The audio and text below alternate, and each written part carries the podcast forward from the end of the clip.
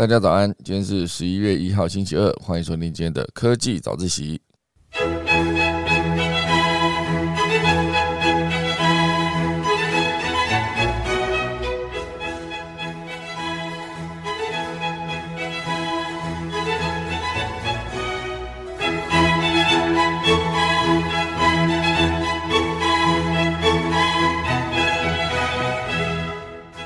好的，今天科技早自习来跟大家分享几则消息。第一大段呢，会跟大家聊到就是我们的 IG，IG 呢昨天大宕机啊，非常多的用户反映啊，他们的账号直接被取消，还有人是粉丝狂掉啊，到底状况出在哪呢？啊，然后同时间也会在另外跟大家提到，就是现阶段呢，在戏股前二十大的科技富豪身家都惨跌。哦，尤其是已经蒸发五千亿美金的这个所有人总计，然后还有一个是被股东怒喷的马克佐克伯啊最惨哦。现阶段呢，到底 IG 跟他改名叫 Meta 之后的 Facebook 该如何继续进行呢？等来跟大家分享。第二大段会跟大家聊到，就是我们的台积电一奈米厂有可能会落脚桃园哦，现阶段可能的几率蛮高的。那到底这个一奈米能不能顺利的在桃园的，也就是算新竹科技园园区，哦，直接把这个一奈米厂建设起来？我等下来跟大家分享。第三大段是一系列跟广告相关的消息，以后大家 Uber 要开始看广告喽。好，等下我们钟声过后开始今天的科技早自习喽。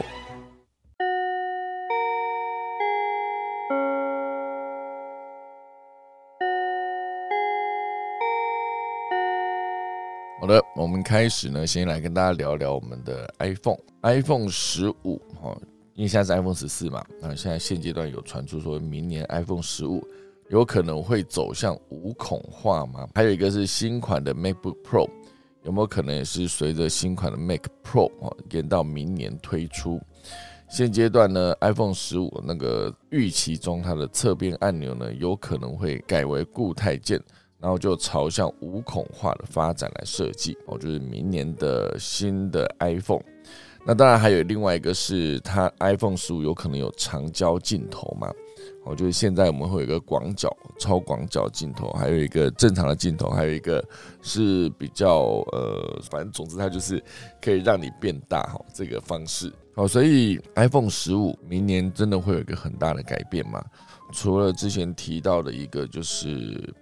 呃，会有 Type C 好这种充电口，然后有没有可能直接甚至充电口也不要了？它只有以后就跟你讲说，我们以后 iPhone 全部都采无线充电，然后我也不想要用什么呃 Type C 哦，就以后连接所有的就是这个全部都是走无线哦，有没有可能以后 iPhone 走这样？那以后如果真的是无孔化的话，哦，包括它的电源键跟音量键。哦，也不会以一个机械键哦，原本是机械键的设计嘛，之后就是改采固态键。哦，所以 iPhone 十五的左右两侧呢，也会搭载这个呃 Taptic，好，这个 Engines，哦，是这样念嘛？来来，这里有一个英文可以念哦，让那个英文来念。哦，以后 iPhone 左右两侧会搭载的这个技术呢，叫做。Taptic engines 哦，我觉得它概念应该会有点接近，是你点下去之后会有一个回馈力道，哦，它就是像之前的 iPhone 七、iPhone 八一样，哦，你点那个 Home 键的时候，其实你并没有直直接按下去，可是它感应到之后呢，它就直接给你一个好像是你真的要把那个按键按下去的感觉，哦，这个方式哦，应该就算是一个力道回馈，哦，所以这个方式呢，就是不用再有一个实体按键。却一样有按压的时候会有实体按键的感受。那做这一切的努力有没有可能就是真的朝向无孔化的设计哦？如果真的无孔化，以后 iPhone 应该是更防水哦。很难想象以后手机直接掉到马桶里面哦，完全不用担心了，捞起来又是一条好汉，有没有？好，这真的是无孔化设计才会有的状况呢。不确定明年的 iPhone 会不会真的就走到无孔化？那这是 iPhone 十五。那还有另外一个消息跟手机有关哦。哦，就是现阶段呢，在二零二二年的现在，手机市场算是软脚的状态。那所有的手机销售其实都不太好啊，只有这个 iPhone 十四。以 iPhone 来说，它其实也没有说真的卖的非常好，跟之前的 iPhone 十三、iPhone 十二比起来 iPhone 十四的议题可能不太够，或就是简单的一些硬体升级而已。那当然，很多人就是在等 iPhone 十五，因为它的 Type C 哦，有可能直接改变这个接口，呃，相对会变得更方便。好，所以现在呢，就是整个市场大部分的手机出货都不太好，包括三星的折叠手机也敌不过。很多的调研呢，也啊，很多的研调机关哦，也直接大砍这个出货预测。现在就是只有 iPhone 十四卖的比其他家手机好。那我不确定大家有没有看过，在你生活周遭有没有看过这个折叠手机？好，就是折叠手机，三星出了两款，应该不止两款了。可是我自己有看过实机的，就有两款。哦，一个就是把一个正常手机的 size 啊往下折，就变成一个差不多是一个正方形的概念。另外一个就是把那个正常手机的 size 往左翻，哈，翻开以后就是变成两倍的正常手机的 size 的荧幕。好，所以现阶段呢，有一个呃。调查单位叫 DSCC 啊，他就有提到，受到 Q 四低迷的影响呢，二零二二年全球折叠智慧手机的出货量预估值，好，从原先预估的一千五百三十万只下修百分之十四，现在呢会到一三二零万只，就从一千五百三十掉到一千三百二十，哦，少蛮多的哦，所以。这整个虽然是比二零二一年哦七百九十万只只哦增增加了百分之六十七，可是还是远远的低于预期哦。因为原本预期真的是一千五百多，原本预期这个最早哦最早是用那个手机面板出货量来预估哦，按照手机面板出货量，原本二零二二年应该是可以卖到一七七零万片哦，一千七百七十万那。已经是直接往下砍到一千五百万片了，好，所以以这个数字来看，就是可以看到今年的手机销售其实真的是非常的吃力哦。有没有可能是因为现在手机已经是我觉得越做越好，所以大家没有一个换机的急迫性？因为我现在这只手机也用了快四年了，二零一九年哦，二零一九年的九月嘛，到二零二零、二零二一、二零二二哦，三年哈。三年用了三年多，所以过去呃，这个 iPhone 十一 Pro Max 就是我现在用的这一支的前一支就是 iPhone 六 Plus，二零一五年，好，所以我从二零一五年到现在已经七年多了，我也只用了两只手机而已，哈，所以现在换机的频率可能真的是那个叫你会有非常急迫的每一只新手机一定要出，一出你一定要就去买的这一种呃用户。才会真的频繁的换换手机，不然以其他人来说，我觉得应该就还好。你就想换的时候再再换啊，没有没有想换的时候，那个手机的呃效能也没有掉这么多，然后那个电池也可以持续的耐用，那应该就不会有这么多人想要就是直接去换手机了哈。好，所以这就是关于手机相关的消息。呃，那以电脑来说呢，就是苹果的 M2 的 MacBook Pro。原本有想要赶今年年底哦，就是在圣诞节假期之前推出哦，不过现在显然是来不及哦。据传这个 M2 的 MacBook Pro 呢，有可能会延到明年三月才推出哦，所以以前所有苹果的产品更新都会直接办一个发表会，然后直接把所有要更新的品相以及甚至是软体哦，直接做一个公布。可是今年呢，已经有几款的呃，比如说 iPad。它是直接就更新在它的官网上了，就这样，它没有办一个什么说明会，也没有办一个什么发表会，都没有，直接就是更新，然后就从更新的地方，就是上一次我有聊过嘛，新版本的 iPad Pro 呢，已经直接走 Type C 的充电口了。哦，当然很多人就预告说，有可能接下来的 iPhone 会走 Type C。好，不过至少可以确定，就是以后苹果的所有产品呢，或者服务。不见得一定会从那个发表会结束之后才会公布，有可能就会像这一次一样，默默的 update 一款这个新版本的哦，应该不止一款了，默默 update 几款这个 iPad，然后就直接就上去了哦。所以现阶段我觉得应该还是跟全球的经济现阶段的表现呢，就是从美国通膨开始哦，整体的表现都不好。然后再加上之前疫情哦影响，所以很多的供应链受影响，到目前为止都还没有恢复，所以现在的整个苹果的电脑的出货也会一样的往后延，哦，就是包括呃 MacBook Pro，然后还有 Mac Pro 哦，就是它的没有含荧幕的那台超强的电脑工作站，全部都会往后延哦，就延到之后才会上市哦。这是一系列跟苹果相关的消息。那另外还可以看这一则，我觉得蛮有趣的，它就是速霸路。好，就讲完苹果来讲讲车子哦。速霸路这款车哦，它现阶段呢推出首款纯电修旅车哦，这台车的名字也有点难念了。我现在只要难念的，我都让电脑来念了。这台车的名字叫这样 Solterra, 哦，Solterra，哎，好像也没有很难念嘛。Sotera，哈，它就是踩四轮驱动，而且续航力其实也是蛮高的。现在已经接单了两百张订单。哦，这一款纯电的修旅速霸路，呃，速霸路我不知道大家以前对这台，应该说对这个车子的品牌哦，印象在哪里？我印象之前有一款就是 Impreza，哦，不知道大家有没有印象？Impreza 是一个小钢炮般的存在嘛？是这样吗？就是呃，不是太大台啊，可是它也不是纯跑车，但是它的加速力非常的惊人。好，所以这就是速霸路。那现阶段呢，推出了一个新款的修旅车。啊，我想到之前那个 Impreza，哇塞，那推出的时候至少是两千年吗？因为那时候有一个孙燕姿有一个广告，不知道他们印象。Impreza 哦，就是那个叫什么？呃，孙燕姿有一首歌叫《超快感》。那《超快感》之前在呃发布这首歌的时候，当然就直接唱他的歌嘛。可是到他要跟这个 Impressa 合作的时候，他就直接把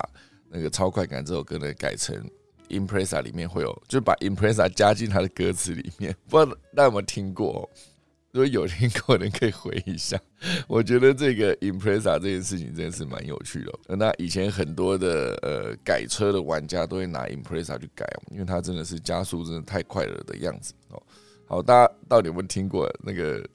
呃，孙燕姿唱的这一首《超快感》里面会有 “Impressa” 这句歌词哦，好好奇，我来查一下哦。这是一个呃多久以前的歌啊？《超快感》这首歌到底有多久啊？不是两千多年的时候的歌嘛？《超快感》这首歌呢，这是一个西元两千年出的一张专辑哦，叫做孙燕姿同名专辑里面哦就有几首歌。那这几首歌里面就有其中一首就是这样，哦，就是呃用超快感这首歌来改，这首歌是蛮好听的。二零零零年六月八号发行的专辑，哇，孙燕姿在呃发行孙燕姿同名专辑已经是二十年前的事了，非常久以前哦。好，所以呢，这个 Impreza 哦，再回来这哦不是不是再回来这个速八路这一则消息哦，它就是有一款纯电的修旅哦，纯电修旅车。呃，那当然有搭载了全时四驱哦，四轮驱动这个系统，还有一个 X Mode 的一个脱困科技哦，显然就是在户外哦，可以有非常好的抓地力哦，以及呃动力，可以直接让你在任何地形呢都能畅游无阻哦，所以当然它的整个续航力最大续航里程是五百零二公里，非常厉害，充电系统也采。CCSI 的快充规格啊，当然也有它的慢充规格，大部分都是三十分钟就可以充满百分之八十的电力。好，所以很多的整个设计呢，当然一样会走大的触控荧幕，也可以支援这个苹果的车载咨询系统 CarPlay 啊。不过实际的售价呢，呃，单色版定价是一八九万啊，那双色版呢是一九一万，诶，差两万而已哈。首批接单已经超过两百张哦，预计今年底陆续交车，农历年前呢不会涨价。好，这就是现阶段这个呃速霸路推的新款的电动车。还有一则哦，我觉得这则也蛮有趣的。这一则呢是讲一个呃大的趋势，哦，这是讲。现阶段，印尼在二零一九年底前呢，这个是东南亚创投跟独角兽新创的兵家必争之地。好，因为印尼的人口红利很高哦，它也人口也是达到三亿多哦，所以以印尼现阶段来看，当然后来因为遇到疫情了，所以二零一九年到二零二呃，应该说二零二零、二零二一、二零二二这几年呢，都是因为疫情。那现阶段呢，疫情在疫情、疫情、疫情在印尼已经趋缓。所以会不会又再次成为这一个孵化独角兽的沃土呢？我听过几个朋友都在印尼打拼呢，他们直接在印尼，比如说某个大企业的一号员工，哦，在印尼当做印尼的一号员工，从零开始打造这个印尼的市场，然后一路到现在，哈，旗下已经有上百个人了，非常厉害。那当然还有其他的各式各样，比如说包括科技产业啊，包括呃生活产业哦，其实都是哦，应该算是食品科技业哦，其实都在印尼现阶段有非常好的发展。那当然，因为印尼的。可以改善的地方还很多啦，比如说他们的塞车问题，好，比如说他们的呃交通等等，全部都是有可能在现阶段人口红利这么高，而且都是年轻人哦，就是以他们的人口金字塔来看哦，这真的是年轻人真的相对很多，而不是像老龄化哦，算是一个倒三角形的这种概念了，不是哦，所以现阶段印尼很多的科技或者很多的新创。都会直接以当地的所有民众的需求为主，直接去设想他们必须被解决的问题啊，然后来把这个市场打下来。好，所以包括很多各色的餐厅哦，各式各国的创业的品牌，好像餐厅有包括台湾的士林好大大鸡排也进驻在机场，然后这就是他们的印尼雅加达的苏加诺哈达这个机场。哦，这一瞬间哦，有非常多的一个热闹的感觉，直接在印尼。我觉得在一落地的时候就可以，呃，在机场就迎接大家哦，所以整个印尼现阶段的发展是非常蓬勃的哦，而且年初以来呢，印尼政府也积极打开国门了，不管是首都雅加达还是呃巴厘岛，都迎接各国的游客跟商务人士。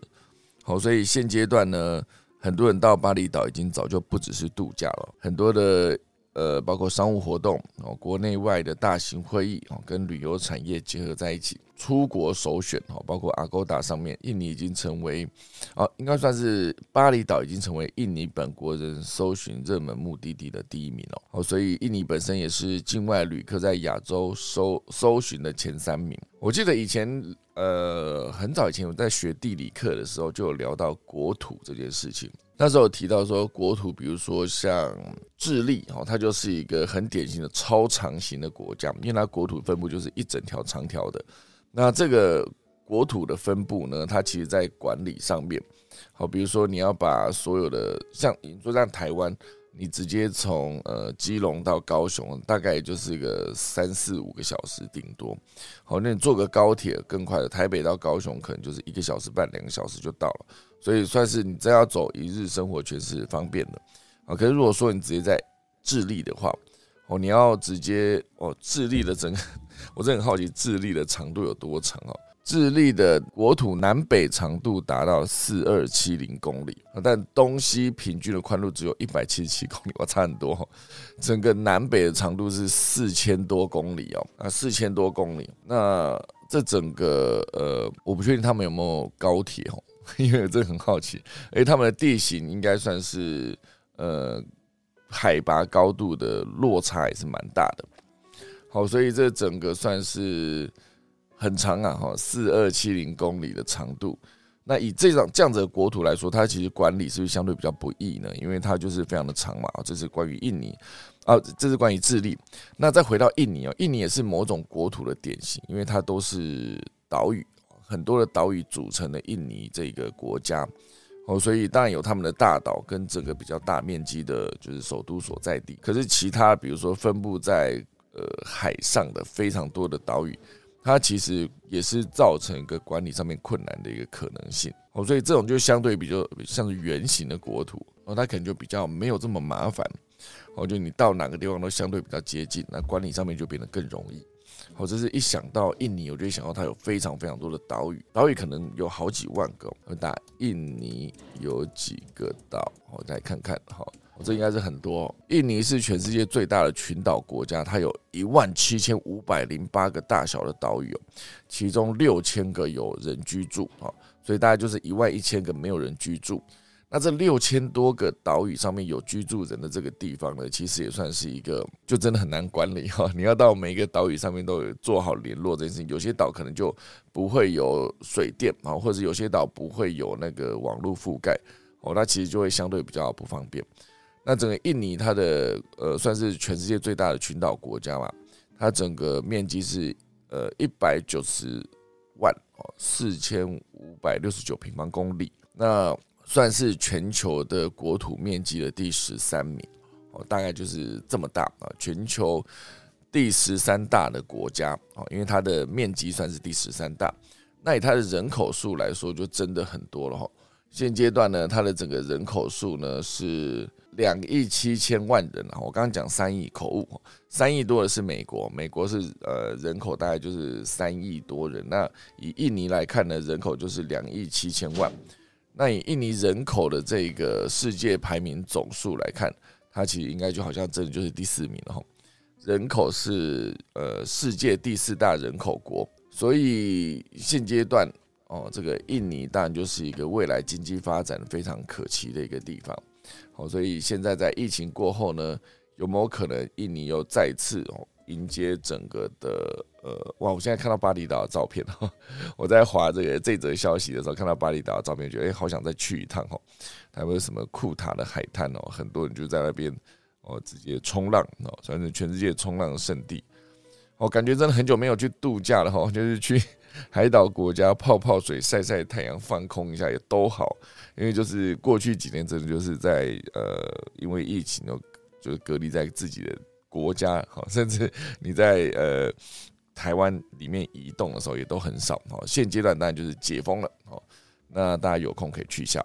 好了，现在时间来到三十六分哦，这是进入今天第一大段哦。今天第一大段呢，会跟大家聊到就是 I G I G 的账户。昨天有非常多的用户哦，直接被停权哦，这是为什么呢？因为 I G 出现了一个大故障，一个灾情，哦，所以很多的网友哀嚎哦。如果你的粉丝数直接被砍了，这还算小事哦，你直接被停权就更麻烦了，因为停权是完全无法操作的状态，那某种程度上也不见得救得回来。我就像我看我之前有一个朋友，他因为整个算是账号被盗。所有他的平台全部不见哈，因为他的可能是那个密码有联动还是怎么样，我不知道。总之他就是整个看他灾情非常惨，他的 IG 也不见了，他的 Facebook 也不见，他的那个呃粉丝团，然后还有他的官网，还有他的部落格。全部都一并受到影响。我觉得原本是一个蛮有声量的一个网红，就靠这个存在嘛，就是有足够多的粉丝或是足够高的互动，那常常才会愿意来找你做业务和配合的合作。那你如果这些东西都没了，好，那你一切从头经营起会是非常辛苦的一个状态。好，所以为什么 IG 昨天账号会直接被停权又被掉粉丝呢？以 IG 的官方来表示，目前正在调查事故原因，并未不变而。就是为大家的不便感到抱歉和致歉，因为目前为止呢，算是呃我自己的状况是这样子。我昨天一直在闪退，我不知道大家有没有一直在闪退啊？如果有的话，可以在那个论圈里面讲一声了。我是一直在闪闪退，闪退，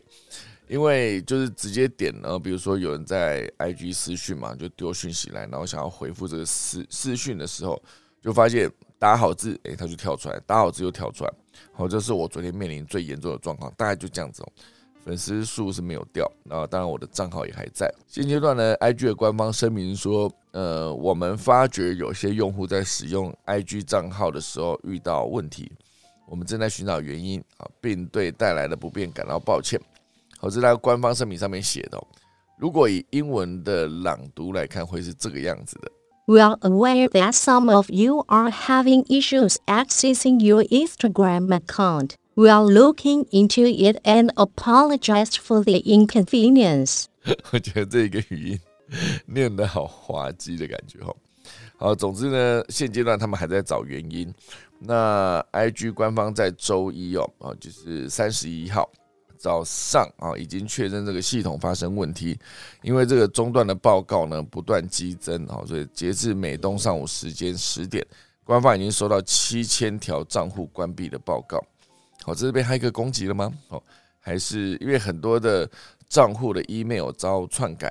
然后还有大头照变成迪士尼的角色，哦，所以遭入侵的账号，包括电话号码啦、密码、email 全部都遭到修改。用户完全无法取得账号的控制权，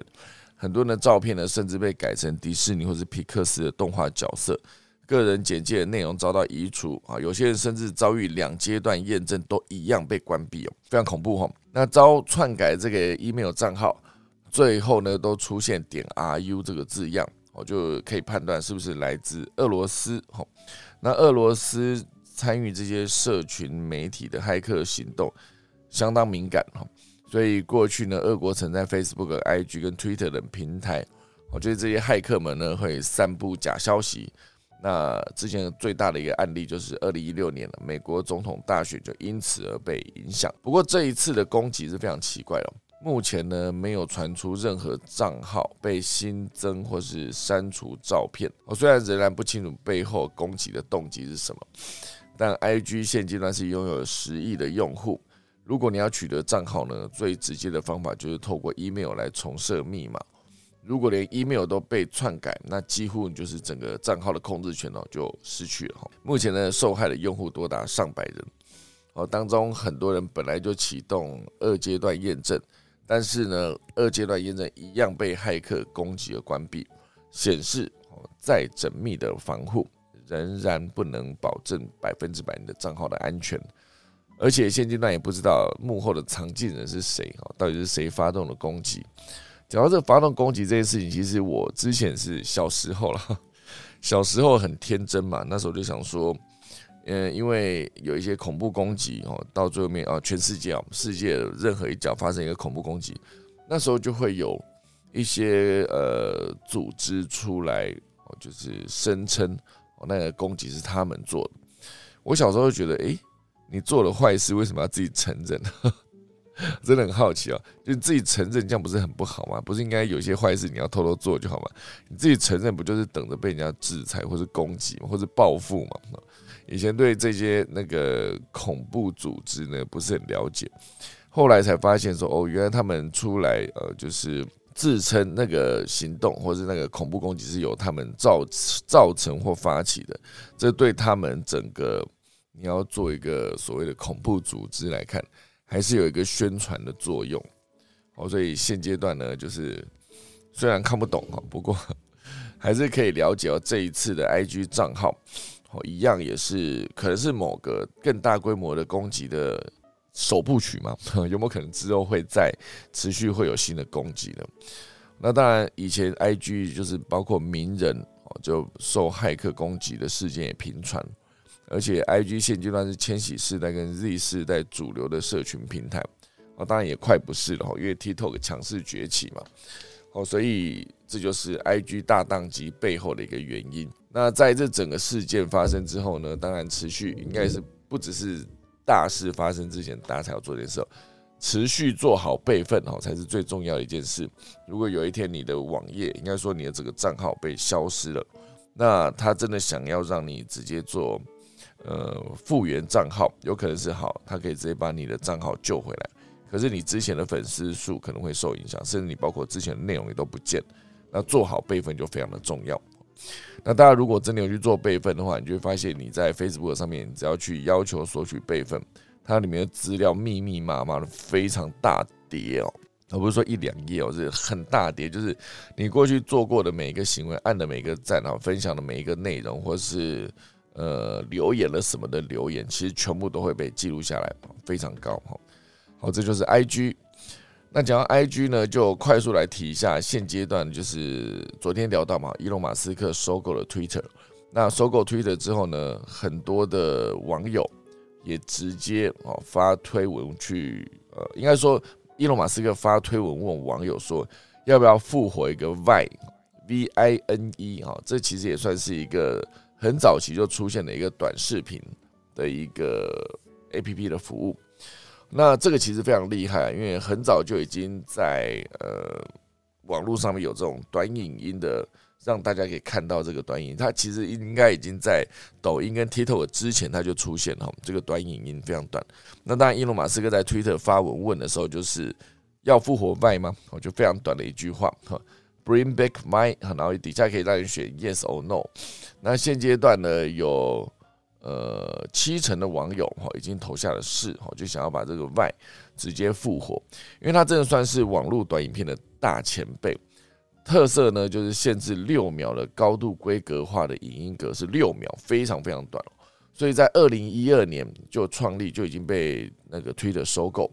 可是二零一六年就关闭这个服务哦。那现阶段呢，当伊隆马斯克看到这个 TikTok 或抖音呢这么红，这么红火，他有没有可能直接用 Y 这个角度切入，哦直接在打造一个一样是短影音？毕竟他是大前辈嘛。可是有没有可能他就不用再限制六秒，有可能在呃时间放宽到三十秒或是一分钟？哦，那当然以短影音这件事情，全世界目前都在追赶嘛。包括 Meta 哦，他之前推出了 Reels 嘛，可我自己在使用 Reels 的一个一个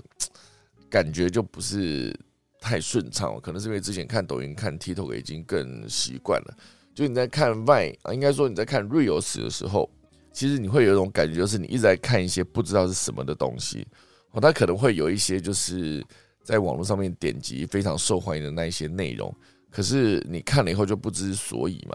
那可是如果我自己在 TikTok 或者抖音上面看内容的时候，我发现它的演算法真的做的非常的好。就比如说我在看平面设计，我就划一个平面设计看了很久，他可能会关注我的完播率大概有多少，就发现诶，我在看那个平面设计的内容的时候都看了很久，所以呢，他就会直接在。推播其他类似的平面设计的内容给我看，或者是同一个账号，然后他在整个账号里面更受欢迎的几则影片，直接在我滑动的过程中呢，可能再隔五六支吧，再给我看一次刚才我看很久的那一个影片的那个账号里面的最受欢迎的那几支影片哦，这样讲的话有点绕口，可事实上呢，整个在看的过程中，你就会发现，哎，好像真的这个演算法非常懂我。我就一直在看的时候，就发现哦，这几个领域的内容，我都可以持续找到我想看的东西。而且它其实，我发现在那个抖音在呃推内容的时候，它其实也是一阶段一阶段哦。就是最近在看的是你喜欢的关于平面设计，假设我了，他就最近是推推平面设计给你，然后在一段时间呢，发现哎。之前你有按了那一个，比如说包括剪接影片哈的那个影片的赞，或是关注了剪接影片的那个账号，它一段时间之后会在大量推送那个剪接相关的内容的影片给你看。那有段时间我看世界财经、国际趋势或者科技发展，它其实都是一段时间一段时间在给你一些新的，或者是再让你回到之前旧的关注的内容。它极少推那种就是单纯只是很热门。然后就直接送到你眼前，这个算是 Reels 直接在做的时候，我就觉得差别很大的一件事。我就感觉你在看 Reels 的时候，那些内容跟我无关，这是最大的一个感觉。如果我自己在看 TikTok 或抖音的时候，觉得诶那些内容跟我真的是比较相关的哈。好，所以这就是伊隆马斯克直接接手这个 Twitter 之后，直接问了所有人说你要复活 Y 吗？好的一个相关的消息。好，这就是今天第一大段。第二大段会跟大家聊到就是台积电。台积电呢，现阶段要盖一纳米厂哦，因为之前是从那个八纳米、七啊八纳米、七纳米、六纳米、五纳米一路到现在三呃四纳米、三纳米，那现在他们要盖的厂是一纳米的厂区哦，那当然有可能会落脚在龙潭啊。那以竹科现阶段的回应是提到说。龙潭可以出租的土地已经满了，如果台积电有需求，还是会尽力帮忙。因为其实台积电呢是在新竹科学园区辖下的龙潭科学园区，想要设立这个一纳米的厂房。消息一出呢，就引起各界关注。好，因为现阶段的龙潭科学园区的开发总面积是一百零七公顷，那可出租的土地是四十三公顷。而这四十三公顷的出租率已经达到百分之九十九，好，所以呃，如果台积电要在龙潭扩厂，那厂区就要有这个呃，要取得工业用地，我就相对比较麻烦一些，因为现阶段呢，它在龙潭厂呢，就是现在龙潭就是很满嘛，那你如果真的要把这个盖下去的话，肯定会是接下来因为。桃呃龙潭的第一期、第二期的土地都满了。如果台积电要盖新的厂区，肯定会是新增的第三期。但呃，目前为止，分析师也有补充哦，就算要动工，也会是以台中科学园区优先。台积电未来若拍板定在落脚龙潭，哦，最快也要二零二七年才会动工。哦，所以不少专家认为啊，不少专家认为这个消息是政治意味远大于产业意义。因为很多时候，你像看到台积电在哪边落脚，它其实就可以对当地呢带来很大的影响。因为这个园区的存在啊，它这个带来大量的工作机会之外，然后也会带来周边的经济发展。哦，所以当今天很多的呃很多的园区哈都在招商这一段时间，就会直接找到更适合或者更大品牌的工厂入驻，那把这个场地租出去哦，那才可以对当地的经济带来更好的一些影响。哦，所以一纳米厂这件事情，哦，现阶段就是有可能落脚桃园，而且台积电呢也已经启动了这个先导计划，我就是不排除任何可能，只要能够把它的厂盖出来，哦，其实现阶段的这个，而且又是一纳米，尤其是现在台积电跟三星在晶片的战争这一块也是打得非常的火热，哦，就是在呃像之前的竹科二纳米厂之后呢，台积电现在就是一纳米厂。就是要持续的盖，那哇塞，到了一纳米呢，好难想象哦，就是一个晶片是一个一纳米的技术把它制成，那之后如果一纳米就再往下，是不是到零点五纳米？还是它就纳米底下还有更小的吗？一纳米等于十的负九次方，纳米是最小的单位吗？哦，不是，比纳米再小一小单位的是皮米，呃，还是飞米，还是阿米？哎，真的很小哈。总之呢。呃，是有的哈。原本以为奈米最小，而显然不是哈。好，大家如果对这个呃呃有哎，奈米就是微米的千分之一倍，好吧？大家如果有查到啊，跟我说一声。哦，有一个有一个好，从哦这很小哈，那个公分底下是公里哈，公里底下是丝米。然后是呼米，然后是微米，然后才是纳米啊，所以微米比纳米大。好，抱歉，我刚刚讲错了。那纳米底下还有皮米，然后皮米底下还有飞米，飞米底下还有阿米，然后还有介米，还有优米。哇塞！哦，所以纳米在这哦。OK，好，我，就给大家一个科普相关的资讯哈。啊，就是奈米其实在底下是更小的哈。所以呢，呃，这就是今天第二大段跟大家聊到龙潭厂。台积电的一奈米即将在龙潭厂。那当然，现阶段呢，还有一则第三大段哦，跟广告相关的哦，就是以后搭 Uber 可能要开始看广告了吗？因为以后这个 Uber 要力推这个广告业务哦，从你坐上车出发，到你抵达之前呢，都可以推销。这会不会让大家的整个的做 Uber 的体验变差呢？哦，有没有可能以后就是有两种哦，就是。有一种是没有广告的车子哦，正常款或是加值，你就可以不用看广告。那如果是正常的，比如说便宜的那个版本啊，它概念有点接近是那个 Netflix 推出了比较便宜的订阅方案，你就得看广告。所以现阶段呢，这个 Uber 今年成立了新的广告部门，哇，开始要做广告了。由亚马逊的前广告主管哦，叫做格雷瑟去领军，在既有的车顶广告以及 Uber 一直广告之上呢。会拓展更多的广告业务，好，所以 Uber 将推出旅程广告，出售 Uber 车内跟那个 APP 的广告空间，让广告客户依据这个消费者去过和你正要前往的地方，精准投放广告。哦，所以这个 Uber 执行长现阶段就表示哦，今年第二季的广告预订量收益已经达到三点五亿美元。可见，在全球拥有一点二二亿活跃用活跃用户的优势，让 Uber 可以大量累积客户的资料，同时之后也可以再做到更精准的投放。好，所以这种投放以后一定会比所谓在网络上面，因为以前的网络透过点击跟追踪 Cookie，你可以去了解你的用户对什么有兴趣，你就推播给他他想看的内容。好，所以现阶段呢，Uber 就可能用这种方式。掌握了消费者行的资讯啊，所以你就可以从出发到抵达这中间都可以推销。那接下来车辆也有可能会成为我们的下一个客厅，因为如果持续通勤的人呢，每周可能会花费八个小时来待在车内，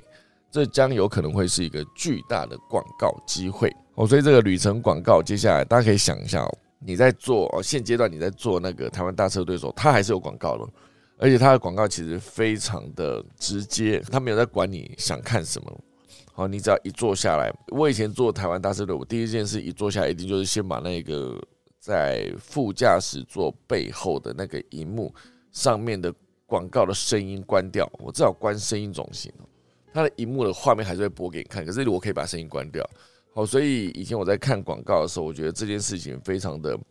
他没有在管你了，他直接一上车你就得看哦，这种感觉。当然你可以选择不看，你可以选择看窗外，可是至少他的声音还是在，除非你主动把它关掉。好，这就是非常的没有在管乘客的一个概念。好，所以搭那个台湾大车队，当然你可以这个把声音关掉，然后看自己的手机，那就还好。可如果以后 Uber 它在推广告的时候，它会是一个怎么样的存在呢？一样上车嘛，就直接塞一个画面给你看嘛。而且这个广告计划其实也藏了这个隐私的担忧哦，就是体验感不佳。如果之后那个消费者不买单的话，是不是也有可能降低搭乘 Uber 的意愿？哦，所以这整个的状态就是必须做好一个前期的使用者习惯分析，因为旅程广告这件事情呢，它的成效并不会像 Uber Eat APP 上面广告一样好。想要点外送的消费者打开 A P P 的时候，可能是犹豫哪一种食物嘛？那你给他一个广告，他就可以给你。比如说，我今天本来没有想要吃麦当劳，我一点开发现，哇靠，麦当劳打折五折，我直接可能就买了。那当然，我在点开 Uber E 的时候，我显然就是需要购买东西，购买食物。简单讲，不管是买来家里煮的，还是买现成的回来吃，它是一个非常明确的一个我要做什么这个定义。可如果搭 Uber 的时候，只是我从 A 点前往 B 点。那我上车的地点跟我下车地点，其实不代表我真正消费这件事情，就真的是，比如说我今天真的要搭车去，好，假设星光三月百货好了，我可能要去的就是呃购买奢侈品，也有可能是去底下地下街找朋友，我觉得它不见得是一个真的是更了解你的一个过程，哦，所以当今天 Uber 开始推广告。然后还有以后元宇宙也会有越来越多广告，好像现在这一则消息哦，HTC Vive 展示了一个六百年后的林森北路，就是华灯初上的未来版，我就用各式各样的方式呢，都可以让更多人看到这个影音的内容，哦，所以这件事情当然就是你如果以后要打广告的时候。当然，对于仔细思考消费者要什么，绝对还是更有帮助的。好，所以我相信现阶段这一个 TikTok 跟抖音呢，我觉得他们在持续透过这个消费者在滑动影片的过程中，它绝对是可以收集更多的资料。我觉得那一笔资料之后，如果 TikTok 开始要推广告的时候，或者抖音要推广告的时候，我觉得绝对是更贴近这个使用者的需求，应该就可以更快速、更完美的达成这个销售整件事情的一个方式了。好。那以上就是今天可以早起来跟大家分享今天的农民历。今天是二零二二年的十一月一号，正式进入十一月了哈。各位，剩下两个月，今年就要结束了。这个代表疫情啊的呃，怎么讲，就是稍微影响下降的这几个日子哈，这几年呐，应该这样讲。好的，十一月一号，好，就是今年最后两个月的第一天了。今天呢，以嫁娶祭祀。祭祀啊，开市开光出行啊，入宅迁徙出火拆卸修造安床，即纳出伐木制产做粮安葬修坟立碑啊。今天同时也是商人节啊，就分享给大家，准备来打下个钟哦。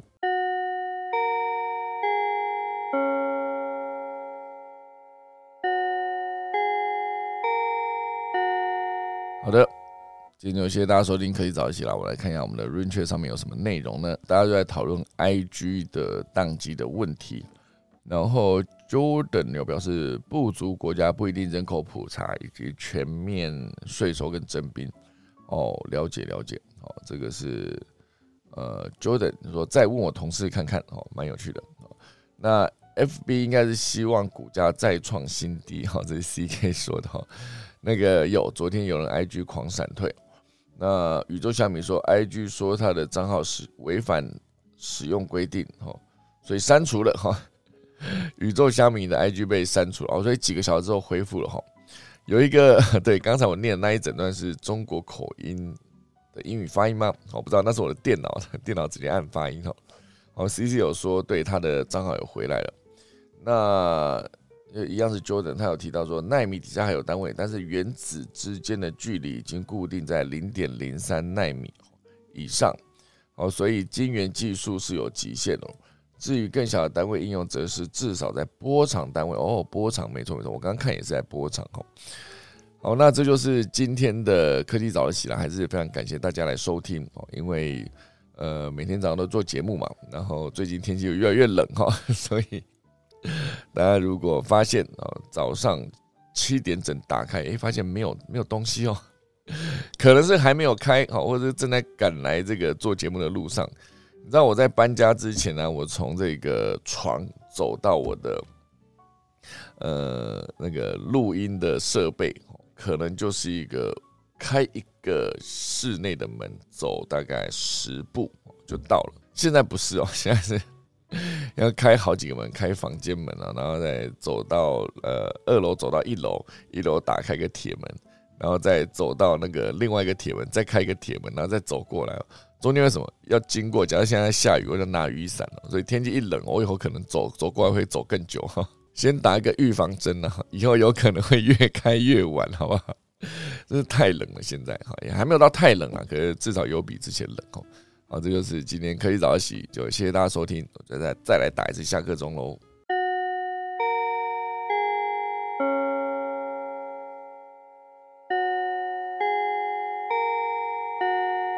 好的，今天谢谢大家收听，那明天十一月二号礼拜三，好早上七点再见，大家拜拜。